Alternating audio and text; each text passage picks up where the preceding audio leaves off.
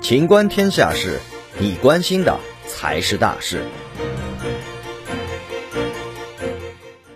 十年前，论文曾提京广北路隧道水浸问题。新京报记者注意到，早在十年前的一篇论文中，就针对隧道自身的结构提出过水浸的预警。而新京报记者采访的一些当日进入隧道者均表示，在隧道已有积水的情况下，未收到相关预警。论文指出，隧道地处低洼地。积水点面积大及附近河道洪水位高，极易内涝。专家认为对隧道防洪关注不够。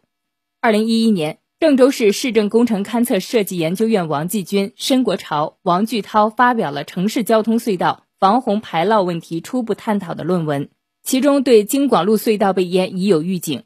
在论文中，作者给出了解决排涝的工程和非工程措施，主要包括完善周边雨水设施。避免道路积水，复合金水河、熊耳河，特别是熊耳河西之排涝能力及水位，必要时对河道断面或阻水设施实施改造，增设地面雨水系统强排设施，优化相邻区域地面竖向高程，加强道路沿线雨水设施的管理维护，制定汛期预报与抢险应急预案。